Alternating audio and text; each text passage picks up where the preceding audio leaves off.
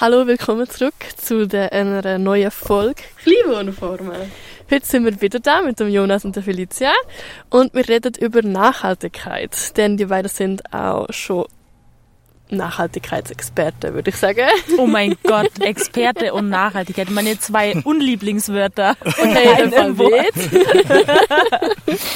Ja, aber schön, dürfen wir da noch mal etwas dazu äh, zu erzählen im Bereich Tiny Houses. Das ist cool. Ja, genau. Hat euch Nachhaltigkeit schon vor Tiny Houses interessiert oder ist das eher so mit dem Tiny House Bau?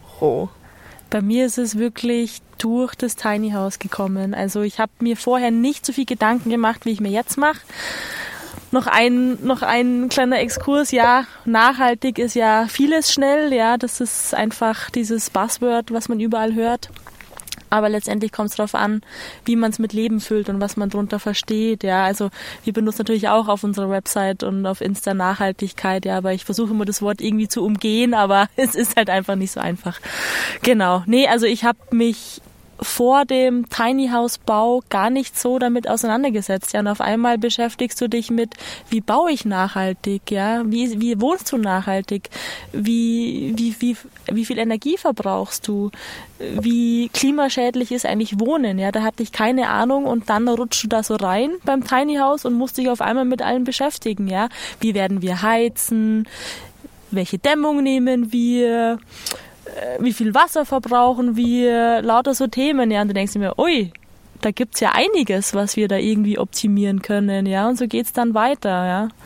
Das ist äh, sehr, sehr, sehr spannend. Genau, also äh, Umwelt, umweltbewusstes Leben ist für mich schon immer auch ein bisschen auf, äh, ist das bei uns Thema gesehen. Ähm, aber jetzt durch, das Tiny House Projekt hat das schon einmal ganz andere Dimensionen angenommen oder äh, ein anderes Bewusstsein eigentlich bei uns geschaffen. Eben. Ja. Wie Feli gerade schon gesagt hat, angefangen beim Bau bis jetzt beim Bewohnen und ähm, oder extrem spannend. Ja. ja. Sind alle Tiny Houses automatisch nachhaltig? Es kommt darauf an. Das ist immer da die Antwort. es kommt darauf an, ja, es ist wirklich so, ja. Also. Du kannst ja extrem viele unterschiedliche Aspekte anschauen von Umweltbewusstsein, von Nachhaltigkeit. Ähm, was es sicher mal ist, es ist ein kleinerer Wohnraum als der durchschnittliche Wohnraum. So. Ähm, das macht insofern einfach schon mal ein Stück weit nachhaltiger, dass ich weniger Wohnraum nutze. Dann kommt es aber sicher darauf an, wie es dämmt, wie wird es geheizt, ähm, wo steht es, keine Ahnung. Also es ist von dem her schon sehr individuell. Ja, also zum Beispiel ist es, muss dafür ein Fundament gegossen werden oder beschränke ich mich auf Punktfundamente oder steht es auf einem Trailer? Ja, dann muss schon mal kein Boden versiegelt werden oder minimal nur für die Anschlüsse. Dann Thema Baumaterialien. Nehme ich nachhaltige Baumaterialien her wie Hanfjute oder Holz oder haue ich mir halt die Bude mit Styropor voll? Genau. Was aber klar ist, ich brauche auf jeden Fall wesentlich weniger Baumaterialien als für ein traditionelles Haus. Also insofern wäre dann wieder jedes besser, weil es sicher mal weniger Baumaterialien braucht. Ich kann das aber noch wesentlich noch mehr verbessern, wenn ich halt ökologische Baumaterialien nutze, was ganz viele tolle Sachen gibt. Ja, und das eine ist ja das Ökologische und das andere ist das, die Wiederverwendbarkeit, die man jetzt viel zu spät eigentlich entdeckt, dass man sich überlegt, ja, was, was, wie kann man diese ganzen Baustoffe wieder trennen? Ja, was kannst du mit den Baustoffen danach wieder machen? Beim Holz, bei Hanfjute, bei Aluminium. Ja, Aluminium ist ja auch so ein Material, das ist zwar sehr klimaintensiv in der Herstellung, aber du kannst es halt sehr klimafreundlich recyceln. Du darfst es einfach nicht aus dem Kreislauf rausnehmen. Also es ist jetzt, man muss immer den ganzen Lebenszyklus äh, von einem Baumaterial betrachten. Also es nennt sich Cradle to Cradle, von der Wiege bis zur Wiege und eben nicht von der Wiege bis zur Bahre. Wenn wir jetzt den, den Hausmüll nehmen, der ja verbraucht wird und dann wieder verbrannt, ja, das ist nicht Kreislauf, das ist Endstation. Ja? Und auch so zu denken eben beim Bauen und beim Wohnen, ja, wie, wie können wir da mehr in Kreisläufen denken? Beim, ja, wir hatten jetzt die Baustoffe, dann genau, hat theoretisch jetzt nichts mit dem Tiny House zu, sondern das sollte eigentlich eine Frage sein bei jedem Haus, ja, ja. egal von welcher Größe. Ähm, glaube ich aber, ist bei Leuten, die das Tiny House bauen, bauen Löhne, eher mal auch wirklich die Thematik von, von der Person her oder so, dass das ja. ein bisschen mitspielt, dass das ökologisch gebaut wird. Ja, und auch das Thema Energieverbrauch, dass du dich mit deinem Energieverbrauch mal auseinandersetzt. Ja, was ist Energie? Einerseits müssen wir im Tiny House heizen oder generell, wir alle müssen heizen. Ja, das ist, hat ja den letzten oder diesen Winter eine sehr politische Bedeutung auch erlangt, traurigerweise. Und das andere ist auch die Stromproduktion, ja, Energie. Wir brauchen alle Elektrizität. Wo kommt die her? Wie wird die produziert? Ja, wenn du wenig, wenn du ein kleines Haus hast, verbrauchst du automatisch auch ein bisschen weniger Strom oder massiv weniger Strom.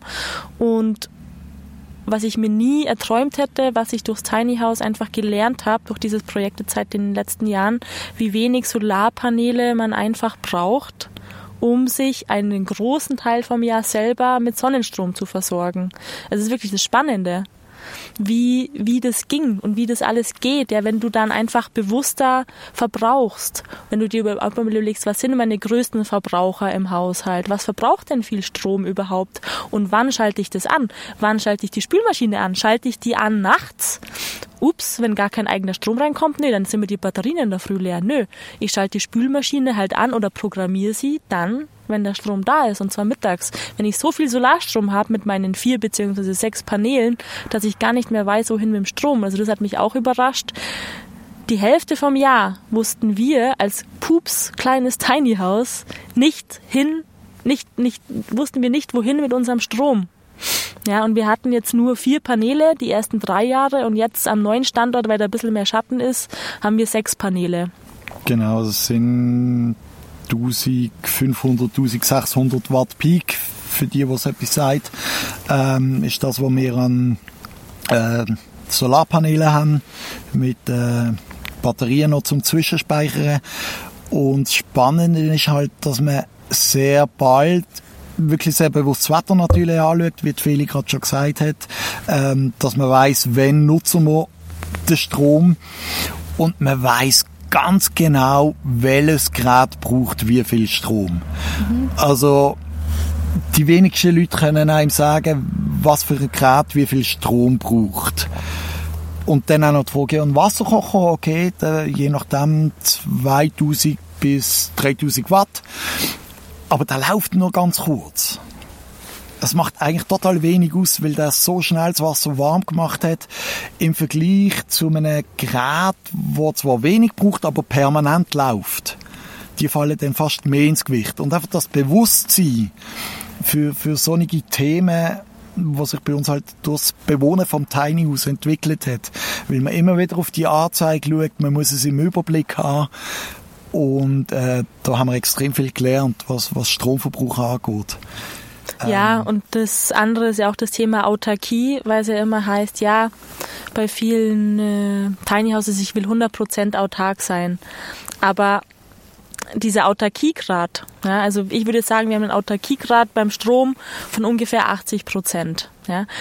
Was wir jetzt noch investieren müssten in Batterien und in Paneelen, wäre sowas von unverhältnismäßig, dass wir die letzten 20 Prozent Autarkie schaffen, weil das bedeutet ja, wann ist die Dunkelflaute? Die ist im Dezember, Januar, Februar, je nachdem. Februar geht schon wieder bergauf. Ungefähr zwei Monate. Für diese zwei Monate müsste ich nochmal doppelt so viel äh, Paneele und Batterien herholen, nur dass ich diese zwei Monate überbrücke. Das wird mich so viel mehr kosten.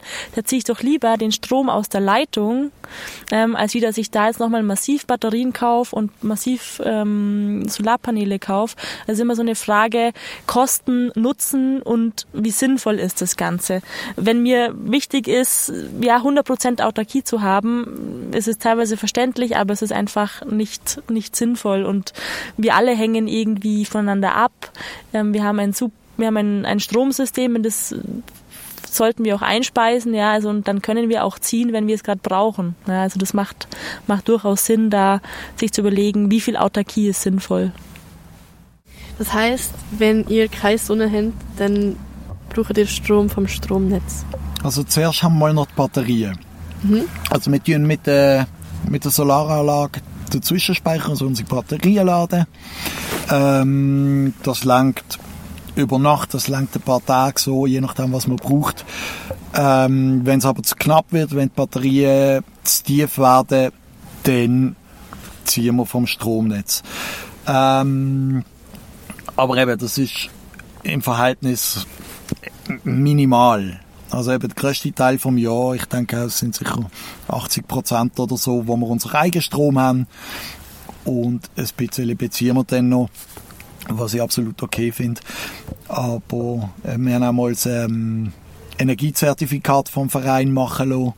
Und das ist auch hochspannend, weil es einfach so einen minimalen Energieverbrauch, wo wir haben, wo ja, wo in einem, in einem grösseren Haus einfach nicht möglich ist, das auf, auf so einem Niveau zu halten. Ja, also vielleicht, also viele kennen ja so den, ähm, den durchschnittlichen Verbrauch von einem Zwei-Personen-Haushalt, der ist so 2000 Watt pro Jahr, 2500 Watt pro Jahr, je nachdem, was du für Verbraucher hast. Und wir, äh, Kilowatt, genau, Kilowatt, sorry. ähm, und wir kommen jetzt in den Wintermonaten auf 30 Kilowatt. Also wir kommen vielleicht auf 200, 300 Kilowatt im Jahr, wenn mhm. wir jetzt den Winter rechnen. Also Sommer brauchen wir eigentlich fast nichts. Also es ist ein Bruchteil von dem, was ein, was ein, ein durchschnittlicher Zwei-Personen-Haushalt braucht. Statt 2500, 200 bis 300. Das ist schon krass, ja. ja. Was macht euer Tiny House nachhaltig? Ich glaube, das sind auch wieder ganz unterschiedliche Punkte. Das eine, wo wir auch schon mal angetönt haben, glaube, in der letzten Folge ist so die Bodenversiegelung gewesen. Ähm, unser Haus steht, wie gesagt, auf einem Anhänger und ist einfach an ein paar Stützen aufgebockt eigentlich, dass es gerade ist. Ähm, das heißt, der Boden ist mehr oder weniger unberührt unter dem Haus, da kann Wasser versickern, also es versiegelt absolut kein Boden. Ähm, wird ein immer wichtigerer Punkt, gerade wenn das Wasser knapp wird und Überschwemmungsgefahr und so weiter. Ähm, das ist sicher ein Aspekt. Dann die Baumaterialien, die so weit wie möglich sehr ökologisch sind. Also Hauptmaterial ist Holz, dann eben Hanfjute als Dämmung. Ähm, weiter haben wir hier Energieverbrauch zum Heizen, wo wir, also wir heizen mit einem Holzofen, brauchen aber extrem wenig Holz aufs Jahr gesehen im Vergleich zu sonstigen Gebäuden und nutzen die Abwärme gleichzeitig noch zum Kochen und fürs warme Wasser, also eine Mehrfachnutzung. Wir nutzen aber auch sehr bewusst die Sonne, wo dann zum, zum Fenster rein scheint weil der Raum, der ist so klein. Wenn ich hier ähm, Sonne habe und wir haben relativ viele Fenster, wenn ich die reinlasse, brauche ich, auch wenn es draussen Minusgrad hat, am Morgen eigentlich kein Feuer machen, weil sobald die Sonne rein scheint, wird es warm genug. Dann muss ich erst am Abend dann ein Feuer machen. Ähm, und das lenkt. Also da kann man, da kann man sehr gut die Sonne nutzen. Ähm, was noch ansteht, ist dann, dass wir Solartermine nachrüsten, also Warmwasser mit der Sonne und Bodenheizung. Das ist ein Projekt, das noch in der Pipeline ist, wo wir noch machen wollen. Ähm, haben wir im Moment noch nicht, aber das kommt. Mhm. Ähm, ja, das sind sicher ein paar Punkte. Ja, Thema Wasser halt auch noch, gell? Ja. Also Wasser, wie kann ich das Wasser mehr in Kreisläufen denken? Weil wir ja einen getrennten Wasserkreislauf haben. Wir haben ja keine, kein Schwarzwasser. Also Schwarzwasser ist ja, wenn Pipi Kaka mit dabei ist. Das haben wir ja nicht, weil wir mhm. eine sogenannte Trockentrenntoilette haben. Ein, statt einem WC ein DC. Also statt einem Water Closet ein Dry Closet. Dann leuchtet es wahrscheinlich eher an ähm, den Leuten ein. Ähm, wir trennen fest und flüssig. Das ist ein Trockentrenn-WC. Vielleicht haben es einige von den Hörerinnen und Hörern schon mal ausprobiert. Ähm, ich habe es auch schon mal gesagt, dass ich dem eigentlich eher skeptisch gegenüberstand, weil ich es noch nie ausprobiert habe. Und dann habe ich es ausprobiert und wurde eines Besseren belehrt. Es funktioniert super. Also es, man riecht es wirklich nicht im Tiny House. Hätte ich nicht gedacht. Funktioniert gut. Wir ähm, bei uns leiten das, den Urin jetzt ab in den Kanal. Wir haben einfach nicht die Kapazität, das alles aufzufangen und als Dünger auszubringen. Ja, und wir haben wegen einem Haus rentiert sich das auch nicht, dass es abgeholt wird und zum Beispiel als, als Dünger vertrieben. Das geht ja auch schon in der Schweiz. Ähm, aber unseren Fäzes, ähm, das Kaki, das kompostieren wir wirklich über zweieinhalb Jahre lang und haben es ja, haben's auch schon hergenommen für unsere, ja, für unseren Garten, ja, für Starkzehrer wie Zucchini und Kürbis.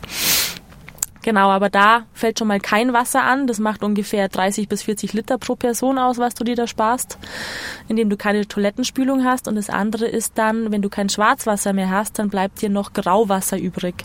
Mhm. Das ist ähm, Wasser von Spüle und von Dusche. Und da haben wir uns einfach überlegt, was kann man mit dem Wasser noch machen? Also wenn ich da keine Plastikspülung, kleine Plastikseife mit, mit Mikroplastik drin verwende, dann kann ich dort auch eigentlich locker, wenn das gefiltert wird, noch, noch was damit anfangen. Das muss doch nicht in den Kanal, ähm, wo es dann in die Kläranlage geht und dann in den Fluss und dann ins Meer und die, die, die wichtigen, ja, wichtiges Wasser dann verloren geht, wichtiges Trinkwasser, sondern wir haben uns überlegt, okay, mit einem Startup angefangen zusammenzuarbeiten, die Pflanzenkläranlagen herstellen. Das haben wir die Fassade entlang mit verschiedenen Sumpfpflanzen und die filtern eben unser Grauwasser. Das geht in eine Tonne, dann wird es hochgepumpt in die Kästen. Da geht es zu den Pflanzen, die filtern das, also die Bakterien an den Wurzeln und danach fangen wir das Wasser auf und es hat, also du siehst diesem Wasser nicht mehr an, dass es mal Spülwasser war. Es ist eigentlich komplett klar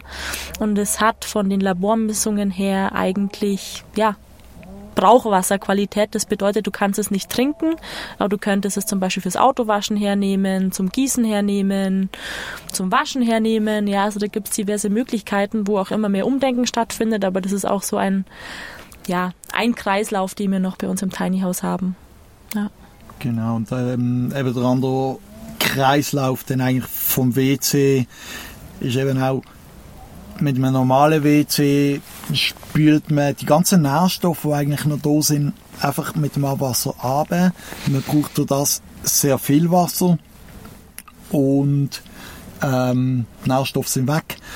Und allgemein einfach so das in Kreisläufe denken ist etwas, wo durch das Tiny House Projekt ja bei uns ähm, sehr stark zugenommen hat, dass wir eben gemerkt haben, hey, okay, ähm, nicht, nicht einseitig oder nur ein, in eine Richtung, sondern eben, wo kann man das machen, überall ja. im Kreislauf denken.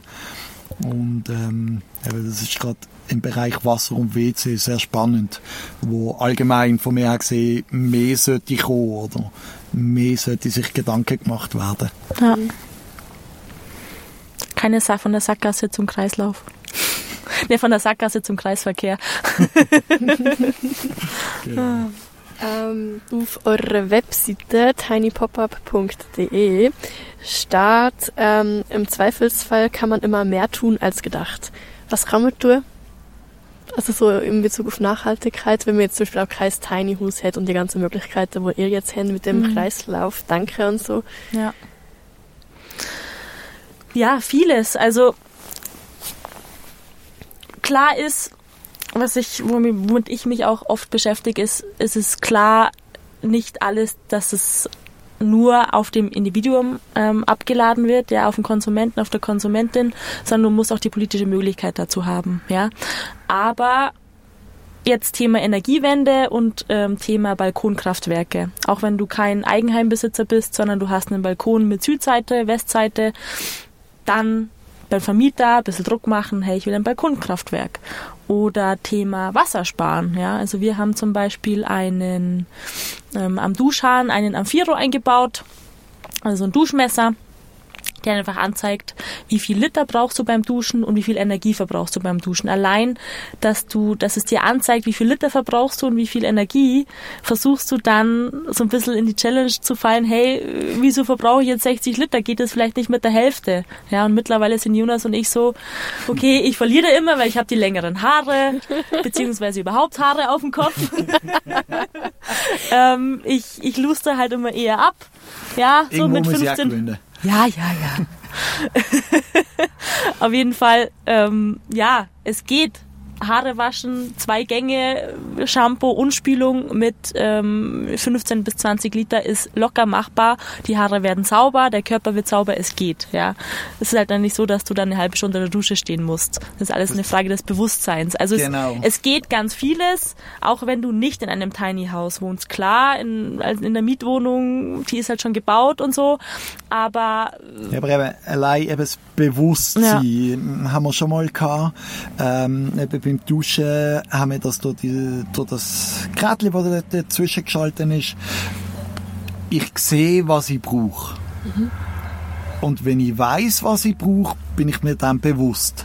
Solange ich gar nicht weiß, wie viel ich von etwas verbrauche, ja okay, was soll ich machen? So, das Gleiche beim Strom. Ja, wir haben es jetzt durch die Solaranlage ähm, und weil wir teilweise auch ein bisschen müssen schauen, dass wir nicht zu viel brauchen, ähm, mit einer Anzeige. Aber man kann sich auch ähm, einfach bei der Steckdose eine Stromanzeige dazwischen schalten. Und wenn man das immer ein bisschen beobachtet, dann lernt man mit der Zeit, was man selber für einen Verbrauch hat. Und eben allein durch das, dass man sich dann bewusst ist, behaupte ich, wird man da wahrscheinlich weniger brauchen mit der Zeit.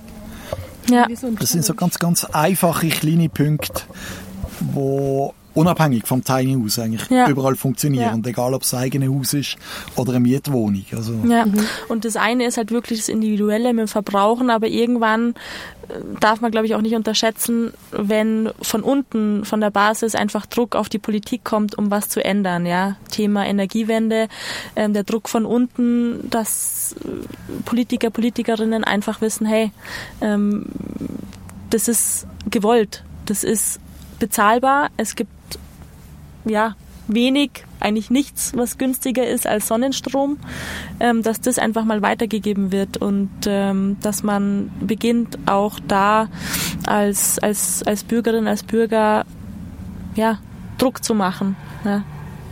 Das, das darf man nicht unterschätzen, wie, wie, wie das, das vorantreibt. ja. Also eben auch allein miteinander drüber reden. Ja, Kann jeder machen, unabhängig, ähm, wie er wohnt oder so. Aber ich denke, auch das bringt die Thematik weiter oder bringt uns alle weiter. Ja, nur weil wir jetzt zum Beispiel sagen, hey, mit dem Sonnenstrom, unsere Anlage hat sich jetzt nach fünf Jahren, nach vier Jahren eigentlich schon, amort schon getragen. Die Kosten haben wir reingeholt und jetzt, was wir jetzt produzieren, das ist einfach, ja, wir sparen uns im, im Jahr Gratis Strom drei, uns, ja. es ist gratis Strom, wir sparen uns knapp, ja, eigentlich fast über 1000 Euro im Jahr. Ja. Und wenn du darüber redest, dann spitzen die Leute halt die Ohren. Ja, okay, hm, vielleicht ist da doch was dran, dass der Sonnenstrom und auch die Sonnenwärme irgendwie Sinn macht. Hm, vielleicht. Geld sparen ist immer schön. Ja, Genau, da hat wahrscheinlich niemand etwas dagegen, vor allem wenn es mit der Zeit dann einfach geht, ohne dass ich noch etwas machen muss. oder? ja. Ja, ja. Ähm, Zeit ist auch noch so eine Ressource, die wir noch nicht angesprochen haben, aber wo bei Tiny Houses auch wichtig sind, weil man anscheinend so viel mehr Zeit hat. das ist jetzt, äh, wird Genau, also das die Frage, wie definiert man das jetzt mehr Zeit haben? Ähm, wir haben durchs Tiny House und weil wir das jetzt auch als Projekt aufgezogen haben, äh, immer zu tun. ähm, was wir vielleicht eher unterscheiden müssen in diesem Bereich ist, wie viel bezahlte Arbeit, wie Genau. viel bezahlter Arbeit muss ich nachgehen. Und Um den Lebensstandard zu haben, den ich will. ja, ja, Ja. genau, genau. Ja. Und da muss ich ganz klar sagen, durch das, so wie wir wohnen und mit dem Tiny House Projekt, ähm, wenn unser Haus ist abzahlt, also wir haben uns das selber finanziert und haben da keinerlei Schulden mehr, ähm, zahlen eine gewisse Pacht, klar, aber haben doch eher minimale Fixkosten durch unsere Wohnart und können durch das mit weniger bezahlter Arbeit den gleichen Lebensstandard oder einen tollen Lebensstandard ja. nachgehen und die Zeit eben in unser Tiny House Projekt dann wieder investieren, ähm, in Nachhaltigkeitsthemen mit dem Tiny House zusammen, Workshops, was weiß ich, äh, aufbauen, ähm, also Sachen, die uns einfach wichtig sind und uns Zeit für das nehmen. Ja, also wirklich auch ja diese diese politische Arbeit und auch diese diese Umweltbildung mit Kindern, mit Volkshochschulen, Erwachsenenbildung im Thema zum Thema Umwelt. Das hat sich ja so ergeben. Das war ja nicht von Anfang an so geplant. Ja, wir wollten mhm. einfach mal ein Tiny House bauen und wollten schauen, wie das so funktioniert und dass wir dann ein Begegnungsort für erlebbare Lösungen werden. Das hat sich halt einfach so im Laufe der Jahre so ergeben und wir haben einfach gemerkt, es ist da extremer Bedarf da, ähm, auch um die Politik darauf aufmerksam zu machen, was es alles gibt an Wohnformen, aber auch, weil du beim Thema Tiny House so viel eben erlebbar machen kannst. Ja, die Sanitärwende, da haben ganz viele noch nicht davon gehört, ja, was man da mit verschiedenen Lösungen einfach ändern kann, dass man. Das sind so ein bisschen die Kreislauf-Themen, Kreislauf, äh, wo wir vorher da gesprochen genau, haben. Genau, diese Kreislaufthemen, die auch bei der Politik zu betonen, ähm, in der Wirtschaft zu betonen, die Politik mit verschiedenen Startups im Umweltbereich auch zu, vernetz, zu vernetzen. Und ja, ganz wichtig, äh, ja, in die Schulen zu gehen, je früher man erfährt, wie wichtig es ist, die Ressourcen zu schonen, ja, desto besser. Ähm, wenn du das Kindern bei Kindern erlebst und mit Kindern arbeitest, denen ist das alles eher klar, die sind schon viel weiter als wir Erwachsenen, größtenteils. Ja, die, die, für die ist es selbstverständlich, wenn man mit in dem Workshop mal durcharbeitet. Und die sind auch noch so unverbraucht zu dem Thema. Ja, und ja, auch zu betonen, es ist unser Anliegen, dass, dass es der Umwelt gut geht, dass die Ressourcen nicht ausgehen. Der Welt, der Erde selber ist es egal. Wir hängen davon ab und wir müssen uns darum kümmern, dass wir auch noch in 10, 20, 30 Jahren eine lebenswerte Welt haben, ja. Und deswegen ist es so wichtig, das erlebbar zu machen, weil Schlagzeilen können wir alle lesen. Wir müssen alle aufpassen, dass wir nicht zynisch werden, aber indem wir sehen, wie es geht, etwas Positives sehen, da packen wir eher an. Wenn wir jeden Tag Doomscrolling machen und wieder lesen, was alles irgendwo passiert ist, dann, dann verlässt uns irgendwann die Hoffnung, aber indem wir sehen, was geht, haben wir den Mut und, und die Energie auch, auch anzupacken, weil wir müssen anpacken. Wir müssen alle was tun. Ja, dass es uns das, ja, dass um nachfolgende Generationen auch noch einen ansatzweise lebenswerten Lebensstandard haben. Ja. Genau. Ja, und eben da jetzt Tiny House für uns wirklich so ein bisschen das eröffnet, eben zum einen, dass wir die Zeit haben, so Workshops und so Sachen, das an die Leute weiterzugeben. Ähm, ja, weil wir halt durch unser Lebensstil nicht 100% schaffen müssen fürs Geld, sondern können, ja. können wir da andere...